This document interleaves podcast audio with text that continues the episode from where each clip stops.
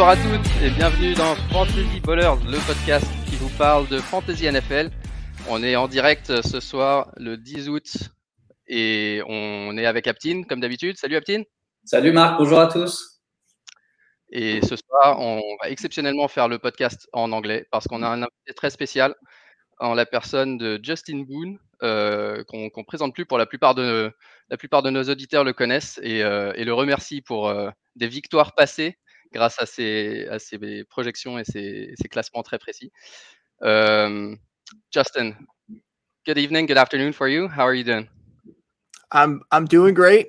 Um, you know, right off the top, we should say the the little secret is that I do speak French. Allé à l'école euh, français de quatrième à huitième année. Mes parents m'ont pris d'une école complètement en anglais et c'était pas immersion, c'était complètement français. Um, alors, j'étais pas très content quand ils ont fait ça.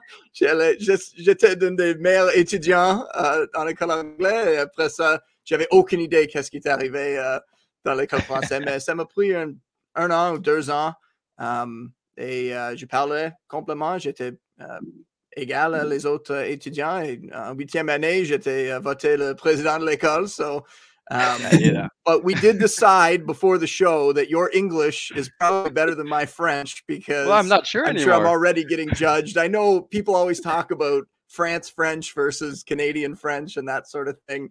Um, but yeah, I was saying to you, you know, I have no idea what the the terms are, the football terms. I have no clue what they would be. So I would be stopping constantly or saying them in English. So um, yeah, we decided that you guys speaking English would probably be the, the better way to go for the show, and I appreciate that. Yeah, no worries, no worries. Uh, to be honest, I don't think uh, we know the French words for uh, American football terms uh, anyway. the Canadians are way better at us at defending the language and coming up with their own words.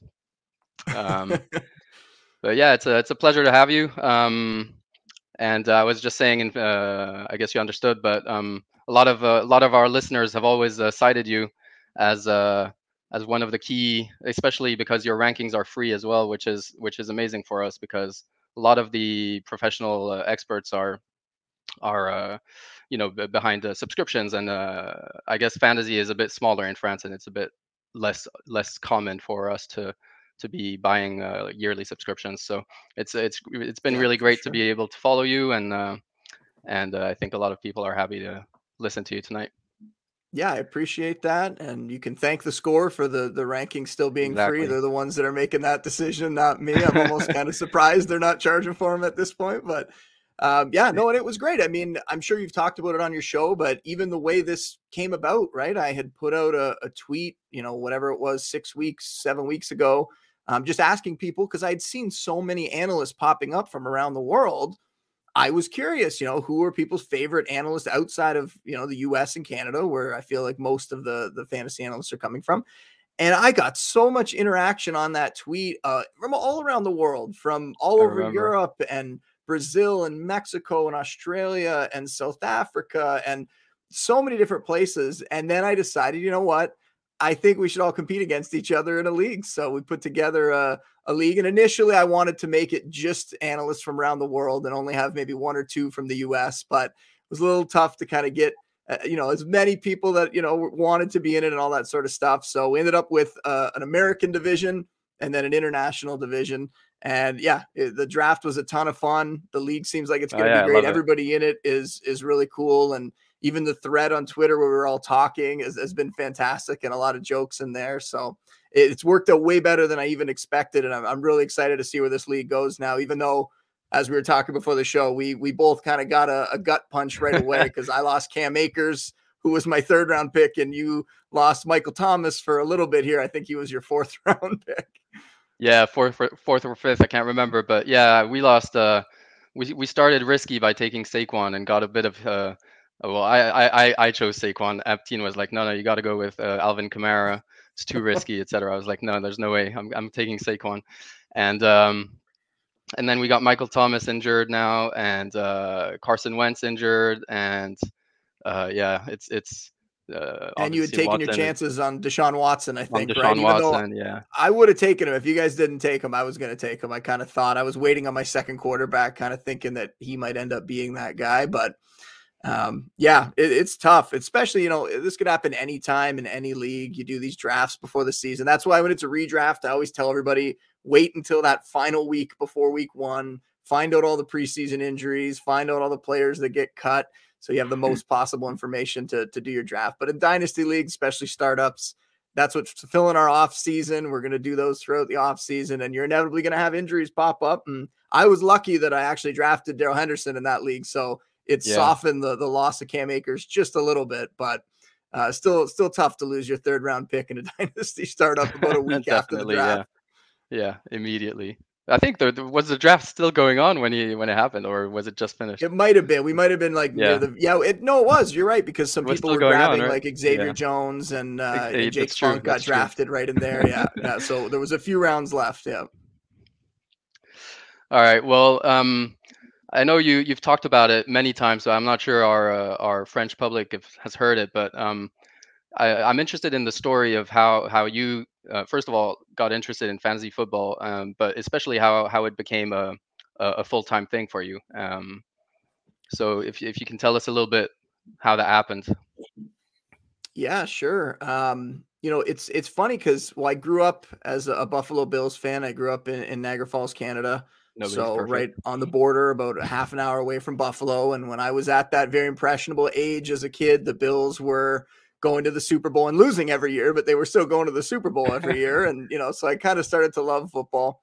Uh, but it wasn't until uh, high school that I actually played football. And before that, I was playing, you know, soccer. We call it over here, sure. obviously, foot, football for you guys, um, and hockey and, and all the other sports.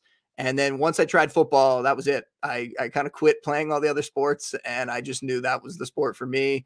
Um, whether I was playing it, whether I was going to be involved in it, I, I, really wanted to be around the game. And I was lucky. I, I ended up going to school for journalism um, with kind of the mindset that I wanted to be a sports writer. And I got a job with the Hamilton Tiger Cats coming out of school. And I was the, the beat writer for the team.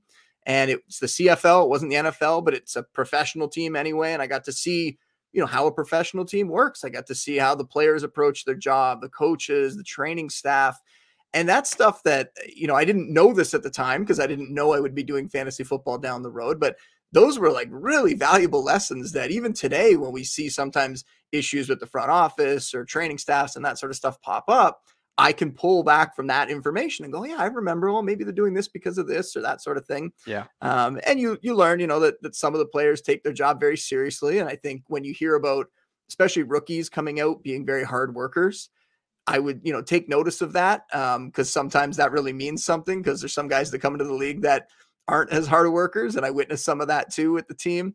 Um, so yeah, those are things that you know you can kind of use when it comes to making some of these fantasy football decisions.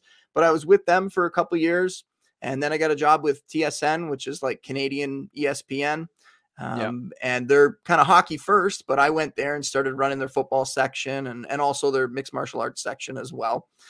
And about, I want to say a year or two in, um, I was playing fantasy football with friends. A lot of my friends weren't great fantasy football players. A lot of them still aren't great fantasy football players. But when I had gotten to the Ti-Cats, a lot of the guys in the office there were very hardcore about it.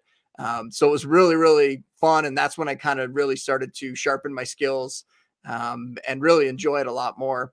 And so I started doing things back then, making my own rankings, making my own projections. I wasn't showing anyone. It was just for me to help sure. me in drafts. And, you know, I'd have my highlighter and I'd be crossing names off during the draft and all that sort of stuff. And then when I went to TSN a couple years in, I thought, you know what, maybe I could help out. We had a fantasy guy at the time, Scott Cullen, great guy. Um, and I thought I could help him out. Maybe I could also put up my rankings and do some football work because he was doing a lot of hockey. He was trying to do every sport. He was doing hockey and basketball, and baseball. So eh, Scott agreed and, and TSN agreed to let me put my rankings up and start to write some articles. And because I was now writing for an accredited site and putting my rankings up, I found I came across Fantasy Pros and I wondered, you know, I, how would I do if I went up against the the other analysts eh, around the industry? And at the time, I was just going into it thinking, don't embarrass yourself, don't finish last, right? just, you know, I'm competitive, but let's see how it goes.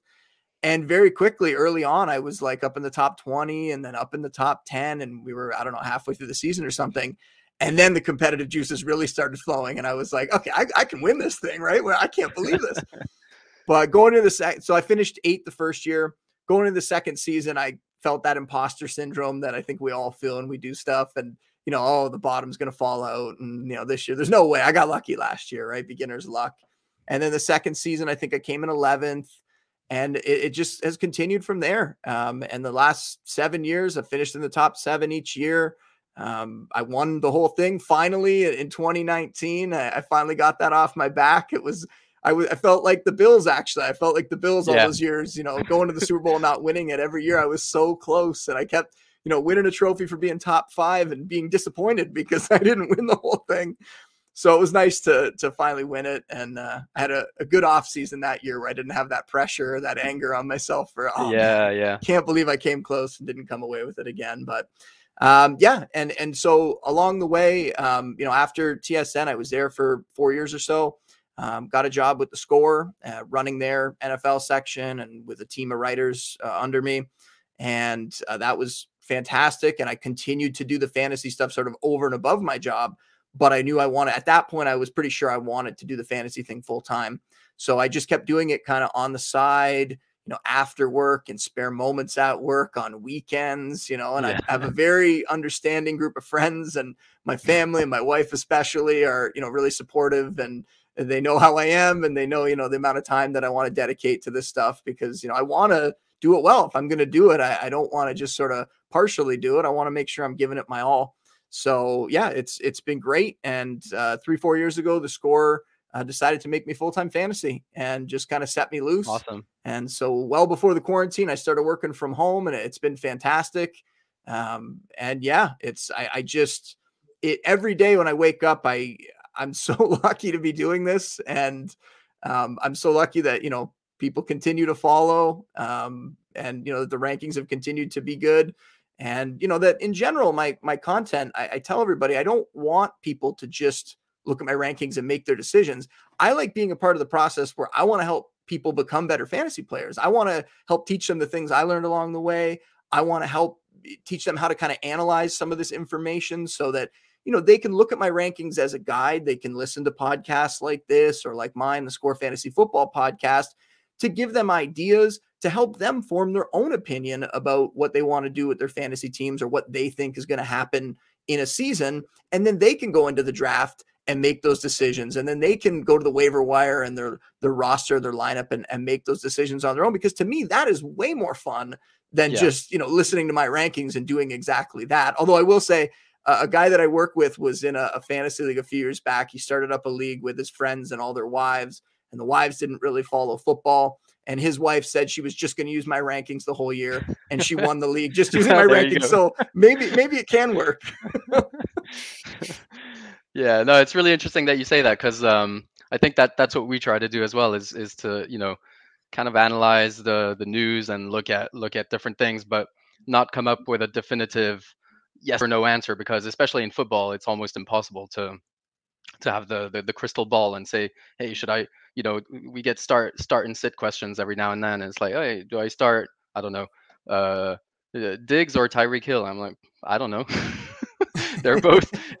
they're. I mean, it's not a great example, but you know, they're both good players, well, and I, love too when I get people going, well, you have this player, you know, wide receiver 20 and this player, wide receiver 23. Why are you so low? Yeah. the guy, wide receiver 23. And I was yeah, like, exactly. In my projections, that's like, you know, just nothing. Like I every week I could change that. Like it's so close, right? So yeah, but that that's another thing of helping people realize that that you know, just because there's four spots difference in the rankings, they might be in the same tier, right? So that's why we make sure we include tiers and stuff in the draft kit that we have as well.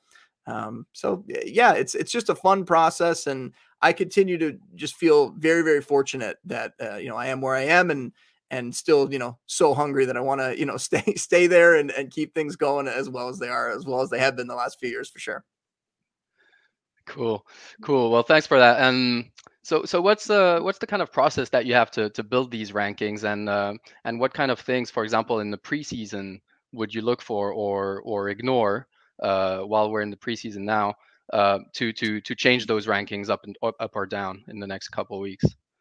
So you know, there's a bit of a difference between like the the draft rankings, like this time of year when everyone's using those to draft off of before the season, and then the in-season rankings uh, as well. Um, the draft rankings, I mean, it starts as soon as the fantasy season ends last year in early January, I'm putting together my my rankings for the next season. And then it's just a, a long process throughout the off season where you just keep adding more and more data to it where you're figuring out little things, whether it's the schedule coming out and you know mm-hmm. how's that going to impact things uh, whether it's you know free agency and the draft or different injuries or what we learn about injuries along the way and i like to have we have some great injury analysts in the industry and i like to have them on sort of early in the offseason to get a vibe if there's any players they're worried about long term They might not be there for week one and then i like to bring them back on kind of closer to the season and get an update and it's interesting because joe burrow was a name that we had dr edwin porras on uh, back in March. And that was a name that he said, I know everybody thinks he's doing well and he's going to be back for the start of the year. But looking at the timeline and his injury, that's one where maybe he won't be, you know, completely ready week one. And we're kind of seeing that now. I think people are overreacting to the fact that, yeah. You know, Joe Burrow has four or five weeks here to get healthy and to get his legs under him and more confidence in that knee. But we're seeing that he has started camp and he is not 100%, even though maybe in OTAs, it kind of the the buzz made it seem yeah, like he was doing just fine and was going to be okay. So you kind of just keep adding those little data points and going over it. And, you know, the more you draft yourself, the more you start to test those feelings of do I really want this player versus that player? When you're on the clock, especially in like dynasty leagues, you're on that clock, you know, you're going to have that player for a long time you figure out pretty quickly how you feel about players and who you like and, and who you don't. So it's a long process with that. And then just quickly on the in season rankings, it's kind of the same thing, but just condensed over like a week. So yeah, Sunday, one o'clock here. Um, that's when the first kickoffs go. Rankings are locked. Your rosters are set. I normally the early games when there's you know eight or nine games going, I'll sit back and kind of relax and watch those, and then I start making notes, and then I start kind of starting the rankings for the next week, starting the projections, all that stuff on Sunday, because the more I can get done, even if I'm tired on Sunday, you know, the less I'll have to do during the week or the more you know, other things I can look at during the week. So it it's just the thing I've compared it to before is like a, a mosaic, like there's a, a, giant picture that you're trying to put together and there's all these little things that bring it together to give you as clear of a picture as possible. And the, the picture is never completely clear. I rarely yeah. am, you know, totally happy with my rankings. I always feel like if I had a couple more hours, I could have done this or researched that a little more. But it's just time spent and trying to figure out all that stuff along the way. And year over year, you learn little things, you refine your process. I think a few years ago, I was incorporating like historical data a little too far back because so much changes in the NFL that I think when you look back, you know, three, four years, it doesn't have as much of an impact as as I thought before um, versus right. you know the last couple seasons. So something like that definitely. And then when you're looking at what you're learning from preseason and, and training camps, last year I hated the fact that we didn't have that because there are some really important things I think you could take away from it. One is we're finally getting to see the rookies going up yeah, against true. NFL competition, right? Like you, we can create these prospect profiles, what we think these guys are going to be. But then when you see them on the field, even if it is against second stringers or whatever, you see them on the field and you start to realize pretty quickly do they belong? Are they not going to be ready? Is this a guy that's going to need a couple of years? Is this a guy that already looks like a bust, right? Like there's that sometimes is very evident in August in those games. So I really like to see that. I really like to see the depth charts, who's playing ahead of who, who's still out there deep into the fourth quarter, and maybe that tells you that they're not really in the team's plans and they're going to yeah. be on the bubble when it comes to the cuts. And then also, I just love to uh, learn about some of those deeper guys because then, you know, week nine, week 10, a rash of injuries hits a backfield, let's say, and they're down to their third or fourth string running back. Well, now not only have I scouted that guy for, you know, the profile of the draft, but also I've seen that guy play a little bit on a field against some NFL competition. So I kind of have an idea of what kind of player they are versus I think a lot of people at that point are just going, who is that guy? Mm-hmm. And then yeah, they're trying yeah. to play catch up, right? So that gives me a, a, little bit of a head start. And that's something I've definitely gotten deeper in since I've become full-time fantasy and I kind of have that whole off season to work on it. I've gone a little deeper with that stuff. And I think that just makes me a you know better analyst and a, a better fantasy player all around. And then the other thing you could say is some of the breakouts and, and sleeper guys, you know, maybe they were getting buzz in practices, OTAs, training camp. you want to see if they're bringing it to the field. Are they continuing? You know, because sometimes there's guys that practice really well, and then when the season comes and the lights are on, they never really carve out that role. They never really come through in the games. So you want to see in, in even preseason contests, are they continuing to produce? Are they continuing to be noticed and impress everybody? Yeah. And if they are and they have been all off season, then you got a pretty good chance that you know they will end up breaking out during the year. They will end up coming through as that sleeper guy for you. Yeah, cool. And and the the, the typical um, typical thing that we we say is don't get too excited by a guy who who breaks out like mm. crazy in the preseason. It doesn't necessarily mean that you know week one he's going to be the guy.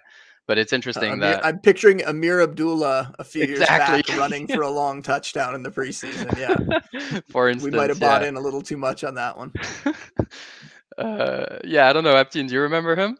oh, I do. I was uh, uh, I thought I was like a genius when I picked him, uh, like I reached for him during the, the, I think it was one of the first fantasy we had. So Mark said, "Okay, yeah, you're making some, uh, some reports." Said, "Yeah," and they, I think yeah, the the hype uh, lasted what two games. Then he got injured, Something I think. Like but, that, yeah. Great, yeah. Uh, yeah. Um, yeah, wasn't wasn't too long. Hey, we have a we have a quick question actually on the on YouTube. Um, do you do you, do you manage uh, do you manage to put your uh, feelings aside when you're when you're drafting and doing your rankings? Uh, uh, if I said yes, I would be lying.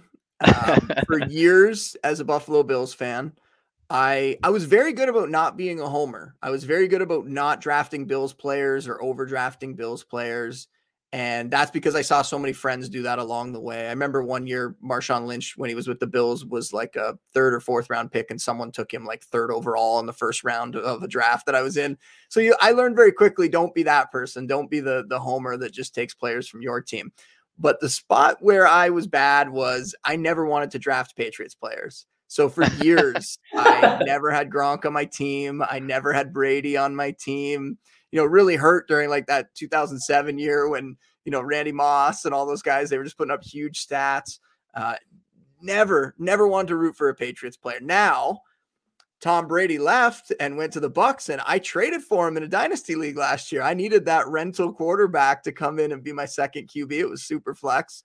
So now it's it's fine. Now we can have Brady and Gronk. All those guys can be on my team. But when they were the Patriots and beating down the Bills all those years, that is one area where yeah i let my my feelings kind of get in the way and i would pass on those guys sometimes probably foolishly. Yeah. Yeah and i feel like the the the, the more the more you play and the more leagues you play in uh, every year it becomes pretty much impossible. You end up with you know players from every every single team in your in one roster somewhere and i find like one of the hard things for us uh, we, we haven't been playing as long as you have but um, you know, uh, maybe five years ago when we started the show, then we had like public leagues that we joined and uh, and and and a whole bunch of other leagues that we're doing. And every year there's more and more.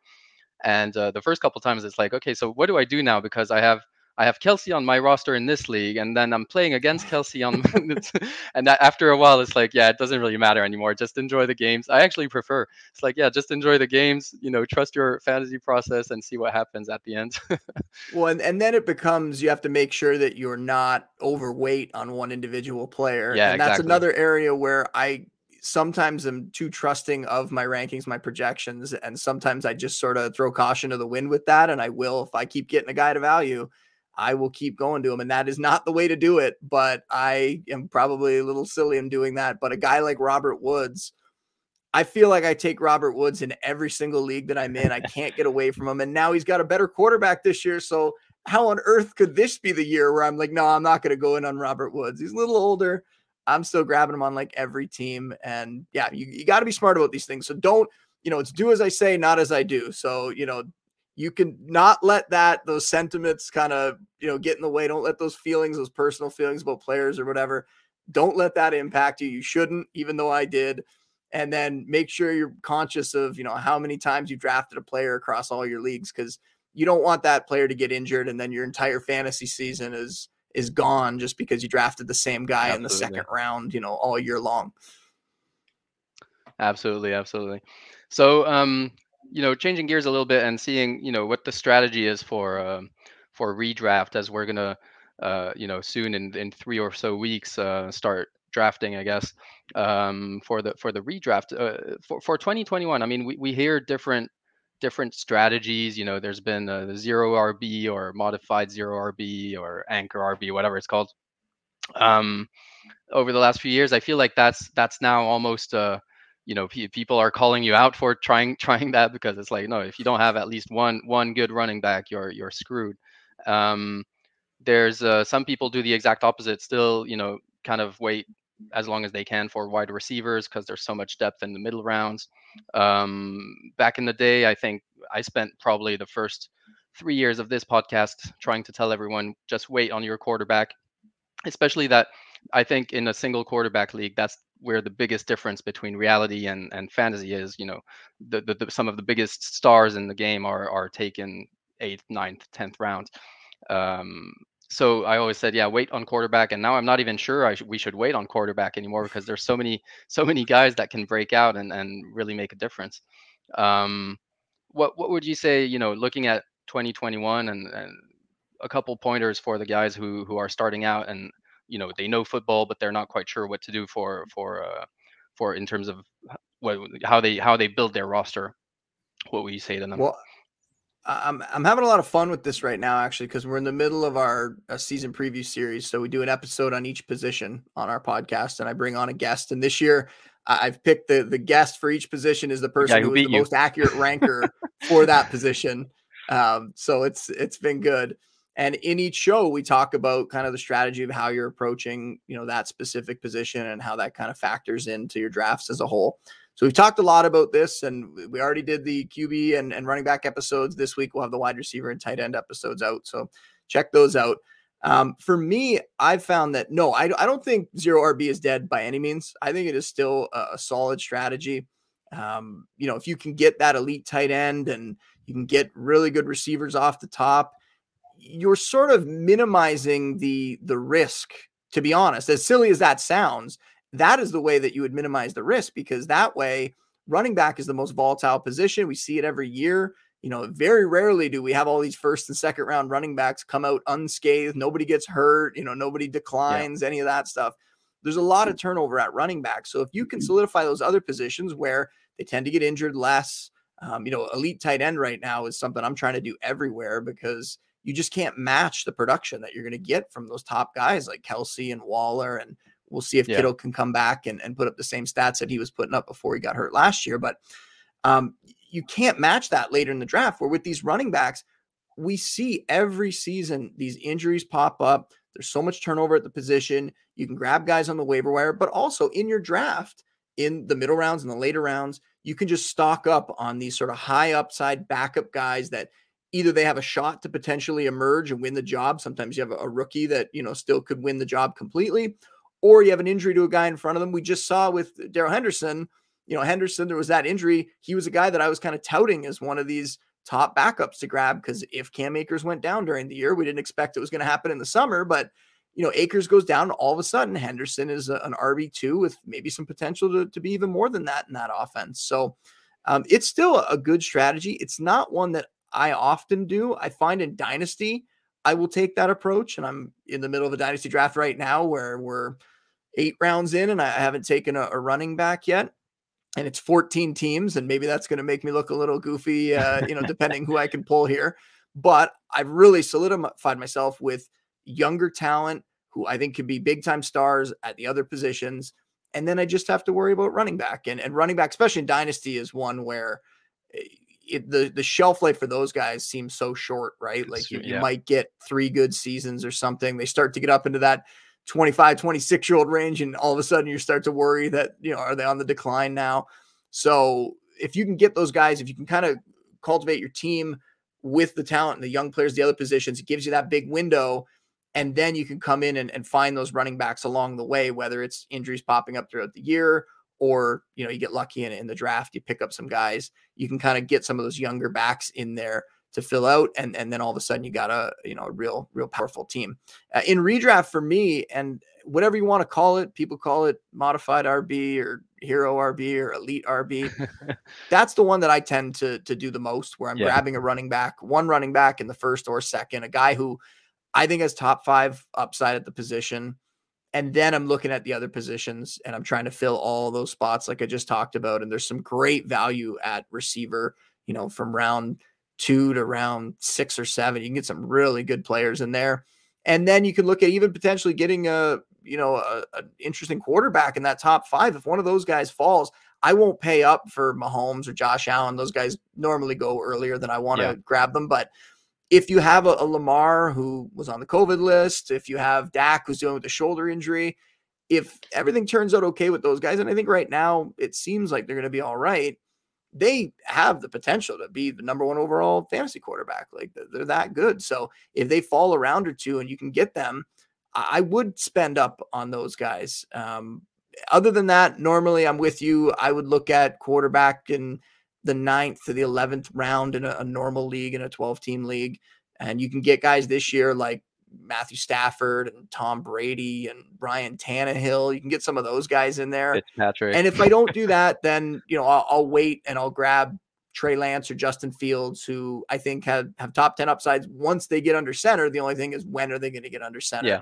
And then I will pair them with a you know more veteran guy, maybe somebody who has a easier early season schedule. Kirk Cousins is a guy like that. There's a couple guys you could look at.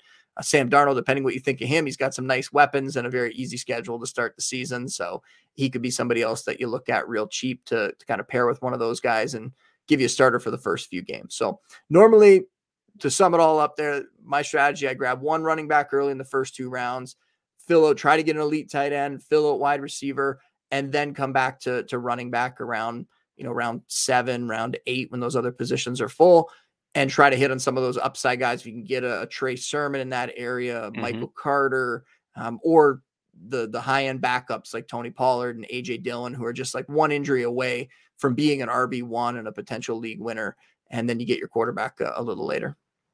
And if you do that, how how aggressively would you target um, the the perceived backup of that top running back that you took? Um, later in the draft. W- would you would you try you know maybe a couple rounds earlier just to make sure that you have it on your roster, or are you? It depends on the back. Like that's not why I did that with Cam Akers in our, our dynasty startup. Um, I just liked Henderson. I just thought when when I was picking in that range that he was the best value. And I debated not taking him because you know it almost limits your upside at that point. Where yeah. if you take if you're just hedging and grabbing that guy, you know maybe you grab the backup of somebody some, else, some and then the injury yeah. happens, now you have two starters, right? So. Um, that that's not why I did that in that league. I, I, will do that, but it also it really just depends on the back and who the backup is because some teams it's pretty clear who that guy is. If it was like Washington and Antonio Gibson, who's the guy there? Like I kind of think that the the rookie Jaret Patterson is going to end up in that kind of direct backup role, but it could be Peyton Barber. It could be some combination of, of JD McKissic and Peyton Barber. It could be anything, right? So yeah, it's not as clear. Whereas if it's Ezekiel Elliott, you know it's Tony Pollard. I would feel much more comfortable getting Tony Pollard, knowing full well that it's a one for one if Zeke goes down, uh, versus some of those backfields where it isn't as clear and it's kind of dangerous at that point to then take a shot on it. Um, so yeah, it really that one would be a case by case basis depending on which back Got that I, I, take early. Excellent. Yeah, I think. Um, I mean, I don't know about you, Epstein, but I, I, I tend to that that is my preferred strategy as well. Um, I, I feel more comfortable with a top running back although if I don't get him, I'm I'm quite happy going either receiver, receiver, or the last couple of years tight end, uh, just because you know Kelce and Waller and some other guys just so far ahead of the competition at that position. And I'll say yeah. too, and this kind of goes with what you're saying, is that I don't think you should go into a draft with a hard and fast. I have to do this. I have to pick yeah. this player you got to kind of let the draft come to you, right? And sometimes quarterbacks will fall a lot later than you expect. Sometimes they'll go off the board a lot earlier, and then it could be really beneficial at that point to wait because quarterback's so deep. Um, I, I, really think you have to be willing to adapt along the way in your draft. And that means sometimes I take two. We're doing a mock uh, in my office right now that I'm going to write up later in the week. And I took uh, I took Alvin Kamara early in the first round, and then Austin Ekeler was there at the end of the second. And I think that's great value. So I went RB, yeah. RB, and then I'll figure it out along the way. And you have to adapt because mm-hmm. I like the value so much of that second running back in round two. So you just got to be willing to kind of pivot if you know that value kind of changes or something happens that you didn't expect in the draft or there's a run on a position and you didn't foresee it coming as early as it did and now guess what you're not getting an elite tight end you got to wait or something like that like you got to be willing to to move along the way because that's the the smartest approach is to be willing to adapt. If you just come in very rigid about what you're going to do you're probably going to end up making a bad selection along the way because you're trying to stick to whatever plan you were on. Yeah that's great advice. Aptine, what, what about what about you? What do you think? Totally agree. The only thing that I wanted to, to mention is that the, the first time I think we had the show, we had 14 team league, and uh, I won because I went zero strategy and uh, zero RB strategy, and I never thought I was doing this uh, in my entire uh, fantasy uh, life. So I think I took Kareem Kareem Hunt you had, and you had Kareem Hunt and Spencer Ware got injured during during yeah, exactly. the draft. I got very lucky, but uh, when I when I did when I don't pick you know uh, an RB in the first two round, I just feel, feel very insecure. So I need a running back maybe to start building the the, the like the complete roster around the, the this running back. So, but as we said, I think we just uh, need to, to go along the way and uh, how the draft is going to, to to go and pick the best player uh, that we can, obviously. And it, it's yeah. it's risky doing zero RB, but those are the teams, like you just said, that when it hits, man, does it hit! Like when that comes through and you get a, a decent running back or two uh, later in your draft, like that year with Kareem Hunt, your team's almost unstoppable at that point.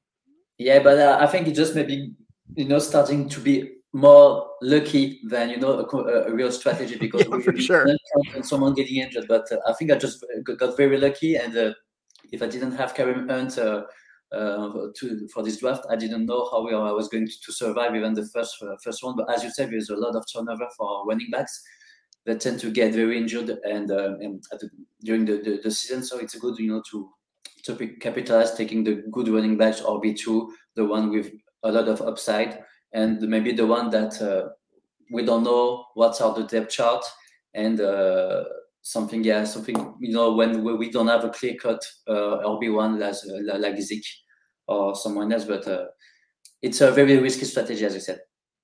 Yeah and I think it's also worth mentioning too considering roster construction when you're going about this stuff. So if you're going with zero RB and you get that elite tight end maybe you get a high end quarterback and you get those elite receivers you don't need to spend a bunch of bench spots on those mm-hmm. guys now because you're not now trying to find the next big tight end or quarterback or receiver. You're set at those positions. You can fill your entire bench with running backs and those backup guys. So you have more kind of bullets to fire at that one position in hopes that, like you said, it's it's risky and you can just kind of hope that you get lucky which guy's going to get injured and did you have that backup. But if you're filling your entire bench with those guys, you got more chances to end up hitting on one of them.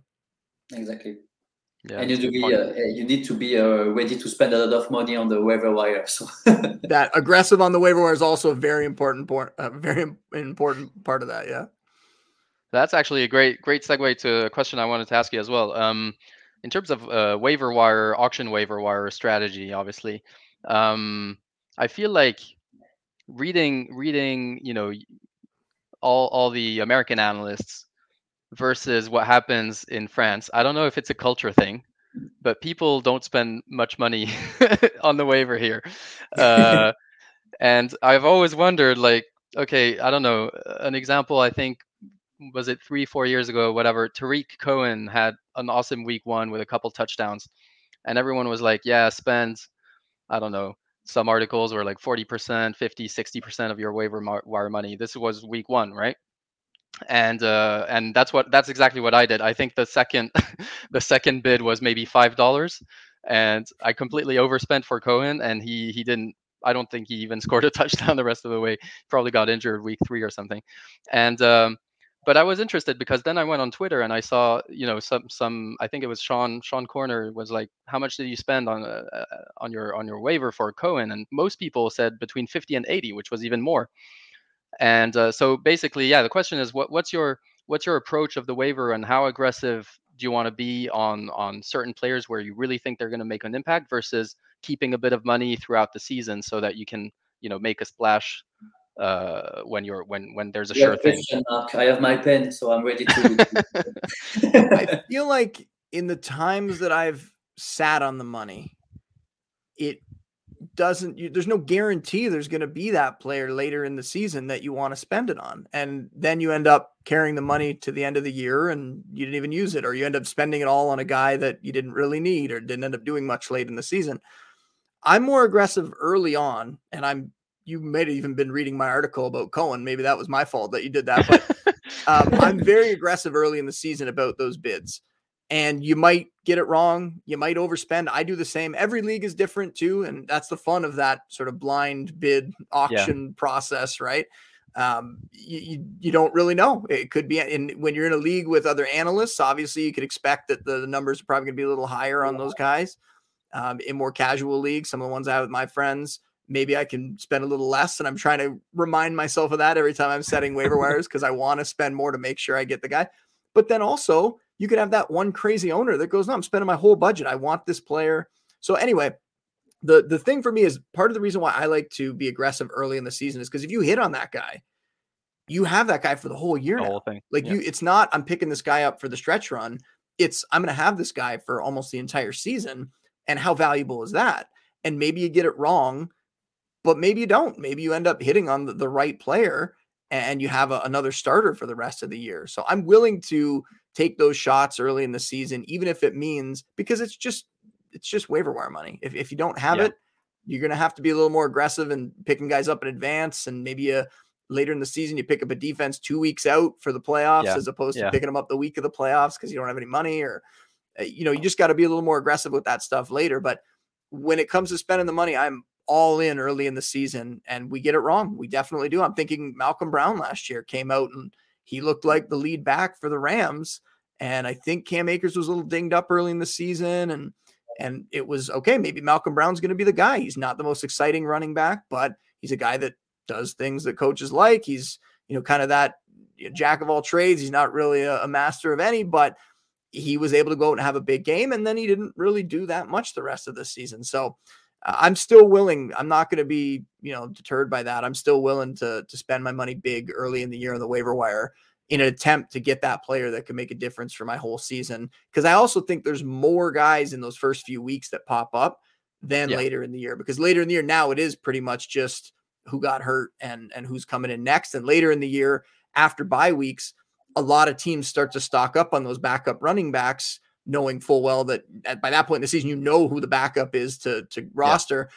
So you can go and get them and you can stock up for the playoffs and hope that you get that guy. So there's not as many waiver wire options normally later in the year, especially when you're talking about receiver or something where there's not as much turnover later in the year. So that's why I want to spend it early in the season and take my shots. I don't want to sit on that money. Excellent.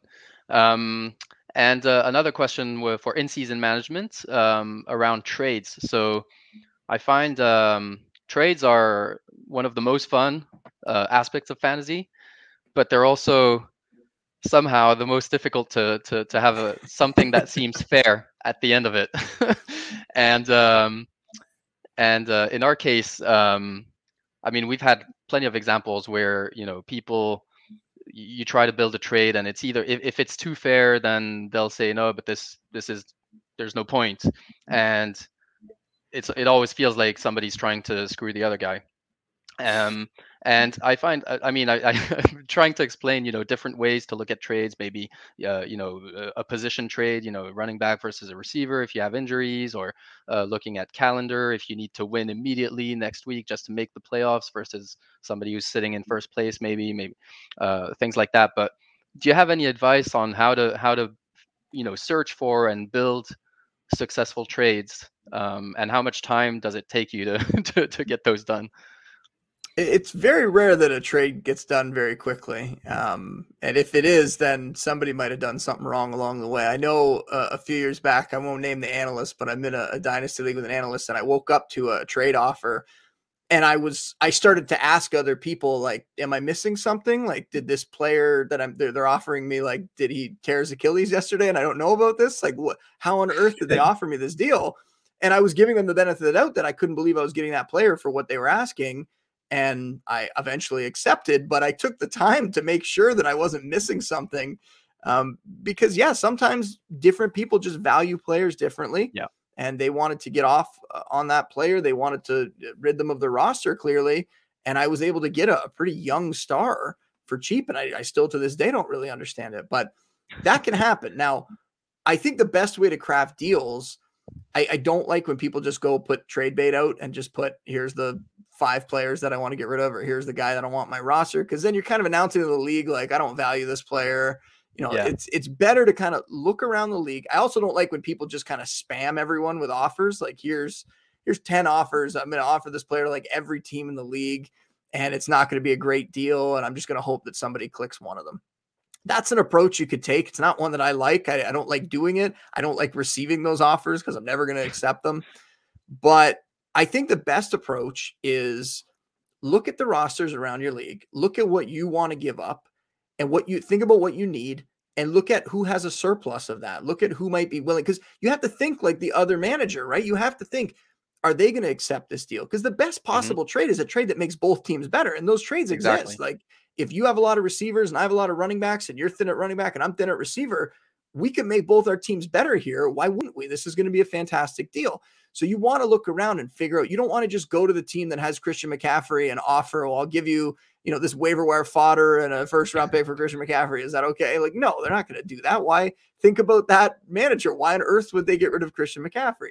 So you have to craft a, a deal that's going to entice them, that's going to make their team better or make them think that their team is better. It's okay to win a trade, but don't try to rip everybody off in your league because that's awful. And the other problem with that is if you manage to do it, it upsets the entire league too. Like I've been in I've been in leagues where you, you have that happen. You have someone accept a, a deal that really they probably shouldn't have and then I start to feel like, why am I in this league? Like, if there's managers that are yeah. gonna make deals like that, and then I have to go look and Where I have to go knows, try yeah. to rip off other teams, and now I don't want to do that because that's not fun either. So I think the, the smart thing is look around, try to figure out who has what you need and who might need what you have and are willing to give up, and try to come up with a deal like that, and just make sure you're thinking like the other manager.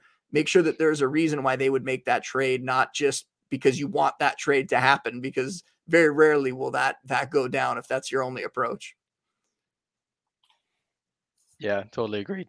Totally agreed. We we we we get some of these trades every now and then where uh, clearly somebody's valued completely differently, and the worst part is often um, when when when that happens, it's not the person who ends up with the better player isn't the one initiating the deal and it's the other guy who thought, oh yeah, I, I, we got an example. I mean, this week uh, in one of our dynasties, I think DJ Moore got traded for pretty much nothing, uh, and I'm like, why? Why did you let? Why did you let DJ Moore go? Talk to me before you. You know, I, I could have given you a deal for DJ Moore, but it's it's exactly what you say. It's like, you know, it, it's it's difficult. It, it, changes the balance of the league, and then and then um, and then nobody kind of trusts each other anymore for trade. So it's uh, it's difficult but it's uh, well, it's I, also. I, I was just, just going to say it's it's it's super satisfying when some good trades happen and actually do help both sides and and and that's that's the the best part. And the other thing that I will say while we're talking about trades is do not have vetoes in your league. That is the worst. Yeah, you don't need to have a, a, trade get, you know, approved by every other manager or by the commissioner. Shut that off. Trades should be automatic. If there's somebody in your league that's making really cringe-worthy trades, you probably want to talk about getting them out of your league then. You might not want to invite them back next year, right? You don't want to have that thing where I have to wait 2 days so I if I have to make a trade by Friday in order to have that player by Sunday and you know, maybe I, have seen it so many times where people think a trade is lopsided and then in the end it's not because That's the person true. was right. That's very that true. player went to break out. So in the moment, it's tough to like necessarily know exactly what's going to happen with that deal. And sometimes we think that it's you know, lopsided and it, it turns out that it ended up being okay. So that's why you got to have trades off because you could veto a trade that, you know, down the road it would have looked like it was completely fine. So that that's another side uh, when looking at that stuff. So um, switching gears a little bit and looking back at the um, you know the, the the present and what's going on uh, in the news, uh, we usually start off the the, the podcast with uh, with uh, injury news and things like that. So we haven't had a, a show for a couple weeks. Um, so there, there are a few players that are either coming back or have been injured in the last couple weeks um, that we can talk about. And at the same time, I'll ask you for um, you know your opinion on on that player for for this year's draft and in general because we have a question on on Facebook as well about this. Um, what's your uh, what's your opinion of uh, superstars that are injured during preseason, and you know how how how do you draft them? So uh, starting off with uh, Carson Wentz, uh, who injured his foot a couple weeks ago, um, got uh, surgery, and um, is out for between five to twelve weeks. But from what I've heard, um, the Colts are fairly positive about it, and maybe the the the lower part of that range uh, would be realistic for him, and maybe he would be back by maybe the end of September or something. But uh, with his injury uh, history and and what we know about him, uh, what what are your thoughts on Wentz for the season?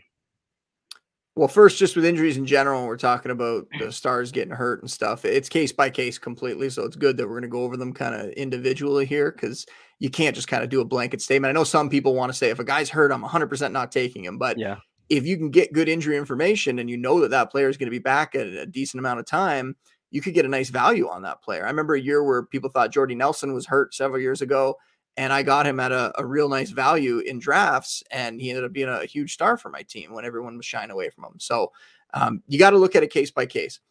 Uh, for Carson Wentz, it's not so much that we're looking at Carson Wentz as a fantasy option in two quarterback leagues and super flex leagues, sure.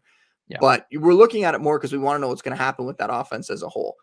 There's some injuries on the offensive line. It seems like Quenton Nelson's going to be back on the early side. I know initially with Carson Wentz, there was some reports that made it seem like it was going to be kind of the the longer range of that time frame, but now it seems like they're being a little more positive about it. And I'm with you there that it seems like he'll be back in, in September potentially.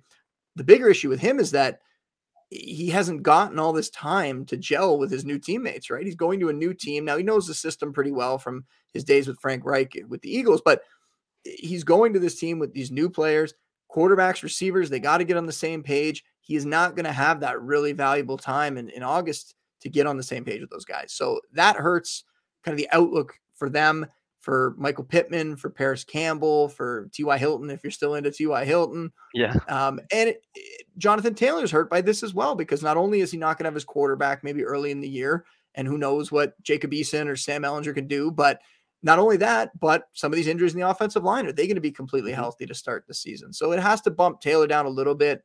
I've seen people talk about you know having him way down, like even in the third round. Someone mentioned third, on my yeah. show. I think that's crazy. I, I, think you still take him in the second round, and that's a nice value there. And he's probably still going to return late first round value. Um, the receivers, I wasn't overly high on any of them before. They're all kind of dart throws. There's a lot of talk that Michael Pittman could break out. Uh, Parris Campbell is someone that I can't wait to see him stay healthy if he can stay healthy, and maybe that's why they're having all these other injuries. You know, the the voodoo doll got poked for those yeah. guys this year, and Parris Campbell's finally going to be healthy because his injuries. It's not that he's an injury prone player. He is a guy that, if healthy, we saw last year in the first game, a ton of targets his way. You know, he plays in that area of the field they love throwing the ball to, so he's a guy that could pick up a, a lot of YAC after the catch too. So, um, really interested to see them, but they're all just kind of dart throws at this point. They're guys that you're going to look at later in drafts, not somebody that you're going to draft and you really feel strong that they're going to be able to come out because even when Wentz does come back here, because he didn't have that ramp up time, when are we going to see the real version of the Colts offense? It might be halfway through the year before they're completely comfortable with each other. So it really makes me shy away from the passing attack there. Not that we were overly excited about them. Still in on Taylor, and then Wentz is you know, he's a risky pickup if you're looking at him in a two quarterback or a super flex league. Yeah, yeah, agreed. The only thing that makes me feel uh, a little bit more positive is uh, that the, the, the Colts in general are are trying to win the season. So I'm always a bit scared with teams, you know, uh, like we saw with Mixon last year, uh, where the Bengals had no interest in trying to win anyway, and they just shut him down. Whether whether it was because he was properly injured or not, we never we'll never really know. But I always found it was a, a, a, bit weird. You know, the reports coming out, yeah, he came back in the game and then he was at practice, but just not practicing. But it never really seemed that bad of an injury. And then he ended up sitting out the last uh, eight or nine games of the season. Um, at least the Colts are trying to win, so I, I hope they. Well, they, if they do if, bring him back, if uh, Eason or Sam Ehlinger play the first three, four games and they start out 0 3 or 0 4, it might be a little hard. A different story. We'll see. Yeah. yeah. Hopefully that's not the case. Uh, next guy I want to talk about is Dak Prescott uh, coming back from a from a terrible injury, but um, that seems fine now. It's it's more his uh, his shoulder uh, on his throwing arm, a baseball injury, from what I understand.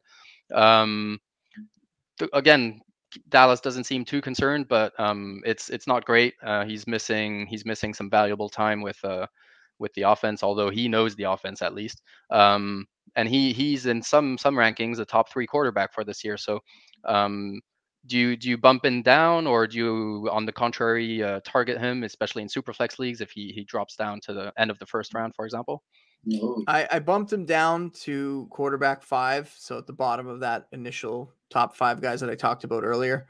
Um, I'm not that concerned about it yet. I'm definitely going to pay close attention though, because anytime you're talking about an injury around the throwing arm there for a quarterback, yeah, uh, that is not a good thing. And especially on an offense where they're going to have to throw the ball a lot. That's one of the reasons why we like Dak so much. Yeah, he runs the ball a little bit, but also we saw it last year. The Cowboys defense was terrible.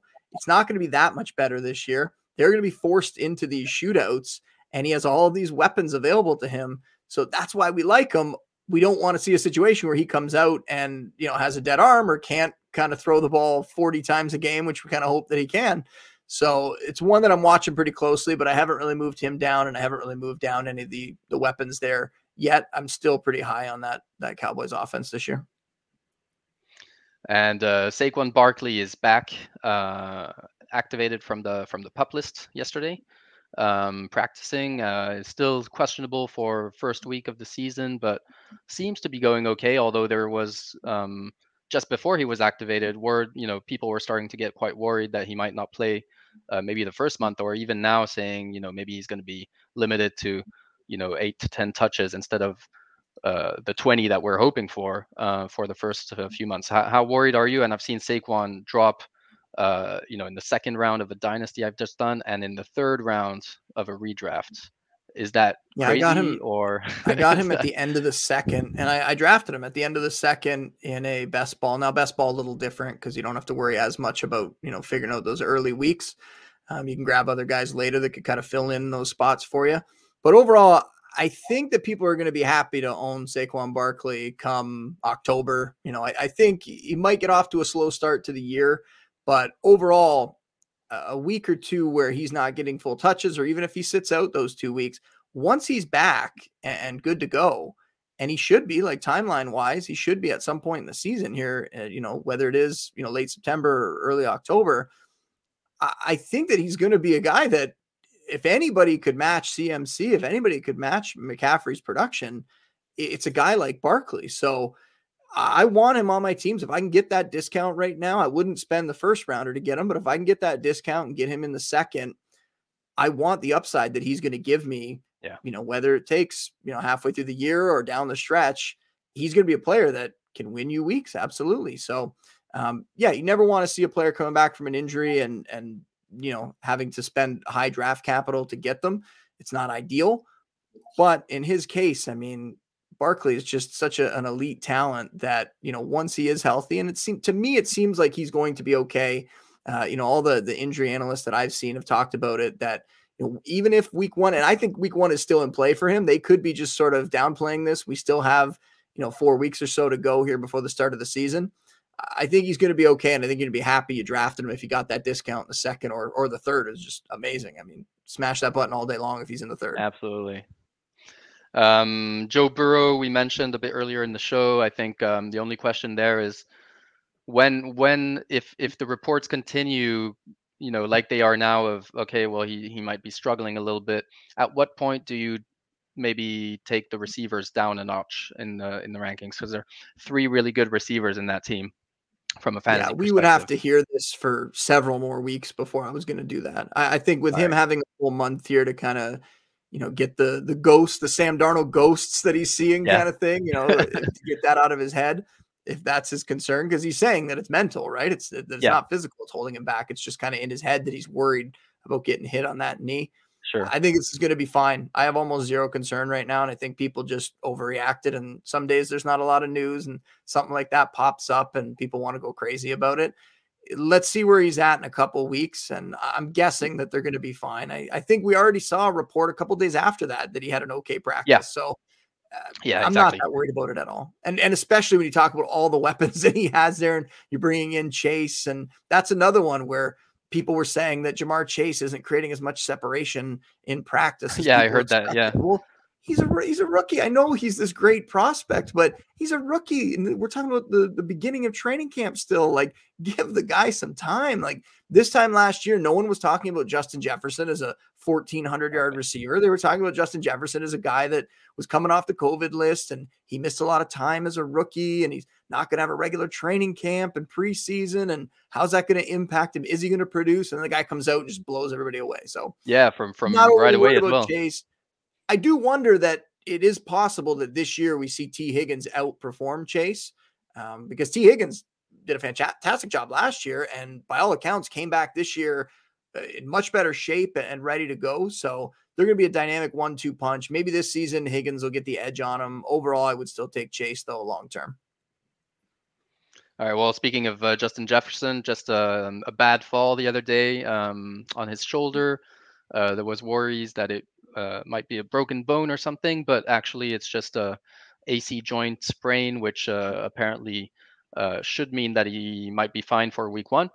Um, are you worried about this injury at all, or or you you you, you don't let it affect your your ranking? It's one that I'm gonna have to do more research on uh, as we get closer to the season, just to try to line up exactly what that yeah. timeline is gonna be. And I'm sure we're gonna get plenty of updates because he's a, a, young superstar, so there'll be lots that comes out on that. Um, but right now, I haven't moved him down very far. I would still be willing to take him in sort of the the end of the second round there, and if he falls to the third, I, I like him there as well.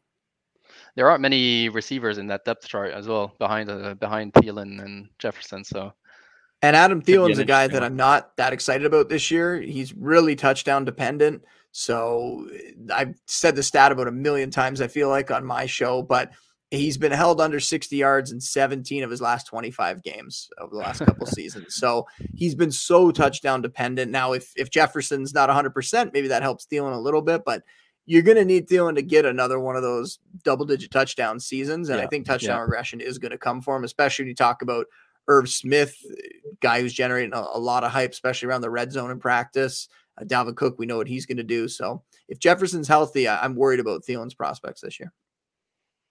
Yeah, absolutely. And last guy, uh, Kenny Golladay on the Giants um, with a hamstring injury, talking about two to three weeks, which seems uh, an optimistic timeline potentially. And we know that um, hamstring injuries, especially for receivers, are always tough uh, to get rid of, and we've seen it with uh, Julio Jones last year, um, and also obviously Golladay and Jones need that time to get used to each other um, in the Giants' offense. So, what what are you doing about Golladay?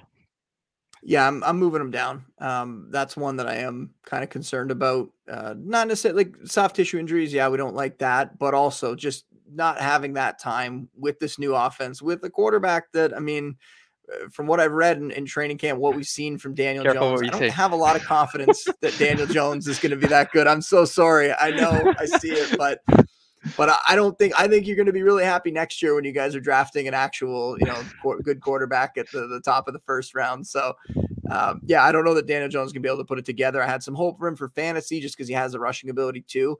But what we saw with the turnovers last year, not just the picks, but the fumbles, guys, the fumbles, and then the what fumbles, we kind of yeah yeah, what we've heard so far, I just I don't think he's a guy. And when you talk about, you know, they got him the weapons and that was great, but when you look at some of these other teams that you know tried to help their young quarterback along by surrounding them with weapons, they also often address the offensive line. And the Giants really, you know, they tried a little bit, but it hasn't totally worked out. Now that offensive line is a problem when you have a quarterback that isn't great under pressure that's an even bigger problem. And you have a quarterback that likes to turn the ball over, that's an even bigger problem. So I worry that, you know, that Daniel Jones is not long for this job this season, even though he has some good talent around him. And now when you talk about his new fancy weapon in the receiving corps, not being ready, not being there for the preseason, and then we'll see what when he can return early in the season. Eh, that's a big issue, and and I think all those guys have to be bumped down. Yeah, unfortunately, I've got to agree with you on that one. Um, I don't think you didn't want to agree. You real that you hesitated so long. You did not want to agree there. No, it's true, and and and the same thing I think can be said about uh, Cincinnati um, surrounding Burrow with uh, with Chase, who's who's his his buddy from uh, college, but not necessarily, arguably, the smartest move for him. If they, because I think uh, I forget the Penei Penei Thank you. Yeah, the name of the offensive lineman who went to where did he go? Chargers. so that's going to be awesome oh, for. Uh, yeah, he went to the Lions, I believe. Yeah, the Lions. Sorry, yeah, yeah, to the Lions. So I mean, and and that would have arguably been a better a better pick uh, for Burrow's confidence and and time in the pocket and all that. But um, the Giants, uh, yeah, uh, I think it could be. When you yeah, look we'll at the amount especially of, especially if when we're talking about the ghosts and all that stuff, and yeah, if yeah. your offensive line can't protect you, it could end up being a problem for Burrow for sure. Absolutely. He was still producing last year, though, even even with a bad offensive line, and you could argue that the offensive line, though not so that much better, it might be a little bit better than last year. So yeah, yeah, yeah. hopefully he can stay upright, and yeah, it doesn't end up just getting hurt again. We hopefully, don't want to see, you know, another uh, David Carr type situation where you know the guy comes into the league for the Texans and just gets hit constantly for the first few years and ends up you know having a very short career because of it. Yeah, absolutely. All right. Well, um, I don't want to keep you for too long. I don't know if uh, Abtine, do you have any any specific questions you wanted to ask? I had a couple, but uh, I think we can go very very very quickly on it. Uh, what do you think of um, of uh, who's going to be maybe I'm going to start with this one. Who's going to be the Justin Jefferson 2021? Who's going to be the who? Sorry, the Justin, Justin Jefferson, Jefferson of 2021. Yeah. Oh wow. Um, I I I don't know that there is one. Um, you know, Chase would be the the obvious choice there.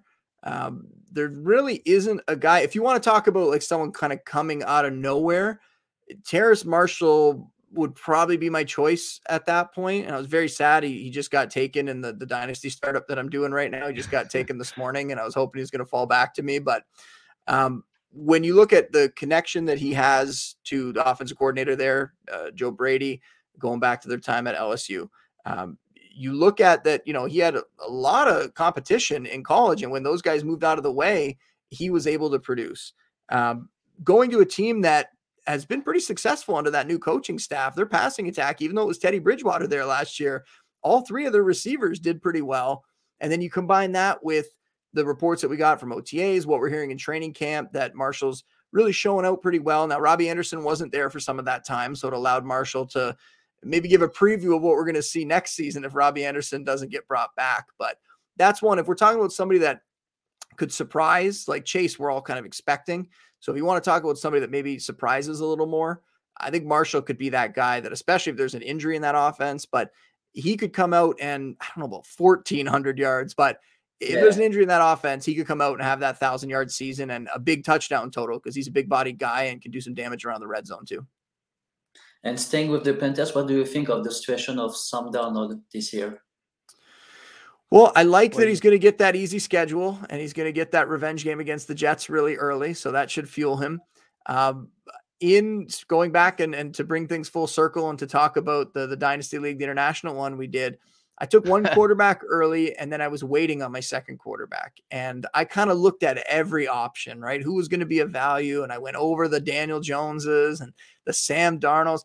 And I just couldn't find anything that got me that excited about Sam Darnold other than the situation itself. I mean, his what he's done since he went to the pros. I know you can make all the excuses in the world. It was the Jets and he didn't have the talent around him and bad offensive line for years and Adam Gase and and now he's got the coaching staff and now he's got these weapons. So the possibility is there, but it wasn't enough for me to pull the trigger on him in that draft. And that, you know, could have been a great move because in a super flex dynasty league, he's still very young. So if you hit on that, you end up getting this quarterback at a real discount. I still didn't have the confidence to do it. So I think that he can give you what Teddy Bridgewater did last year. So uh, he can give you some decent numbers this season, not QB1 in fantasy, but he he'll do enough to keep all those guys on track and keep them producing for fantasy. But I don't know that he's going to be the long term option. And I don't want to compare it to the Daniel Jones thing, but it wouldn't surprise me if again next year, and the, the Panthers are trying to do this on the cheap, right? They're trying to figure out a way to find a quarterback without spending that heavy draft capital. I wonder if they're going to look back and regret not taking a quarterback in the top 10 this year because that's one where they had a shot. They could have got yeah. Justin Fields and he, he would have looked pretty good in that offense with all those weapons around him. And instead, they went this Darnold route and we'll see how it works out. But yeah, I, I don't feel that great about Sam Darnold this season, but I think he'll do enough to keep that offense moving. Great. Well, thank you. he's, gonna, he, he's gonna be our, our de facto QB one in the dynasty. I think uh, week one. If uh, if Watson yeah. is uh, not playing and uh, Wentz is injured and and Winston, who's our third quarterback, is potentially not uh, the starter. Uh, well, you got that easy start to the season. That could, buy you, that could buy you a few weeks, right? try to yeah, figure it out. And hopefully. that's what's nice about a super flex is you don't have to play a second quarterback. You could play a guy at another position. I don't advise it, yeah. but you could when you have no, to. No, exactly. Well, this has been awesome. And actually, since you talk about Superflex, uh, just one last question for me. Um, because I assume you're in many different leagues and many different formats. Do you have uh, a favorite type of format, not necessarily dynasty versus redraft or, or anything like that, but um, a, a, a, favorite format either because it's a, a scoring rule or a position roster kind of thing, um, super flex or no kickers or uh, IDP or whatever it is that, that you prefer over the rest. Um, well, if I had to pick, I know you said don't look at it this way, but Dynasty would win over redraft. I've switched most of my redraft leagues yeah, into we, we know, Dynasty we, leagues that I so that I would pick Dynasty. Uh, I liked for a long time 14 team leagues because when the regular season for fantasy was the 13 weeks, it allowed you to play each One team game once. So there was no kind of schedule weirdness. You just got to play each team once, and that was good. Everybody kind of had an equal schedule there. Uh, now I it's going to be a little different. We're going to have to figure out what you know. It's probably going to be a 14 game regular season for fantasy. But what I what I did um, for that, sorry, just just on that point, what what I just did is um, a 12 team league with three divisions.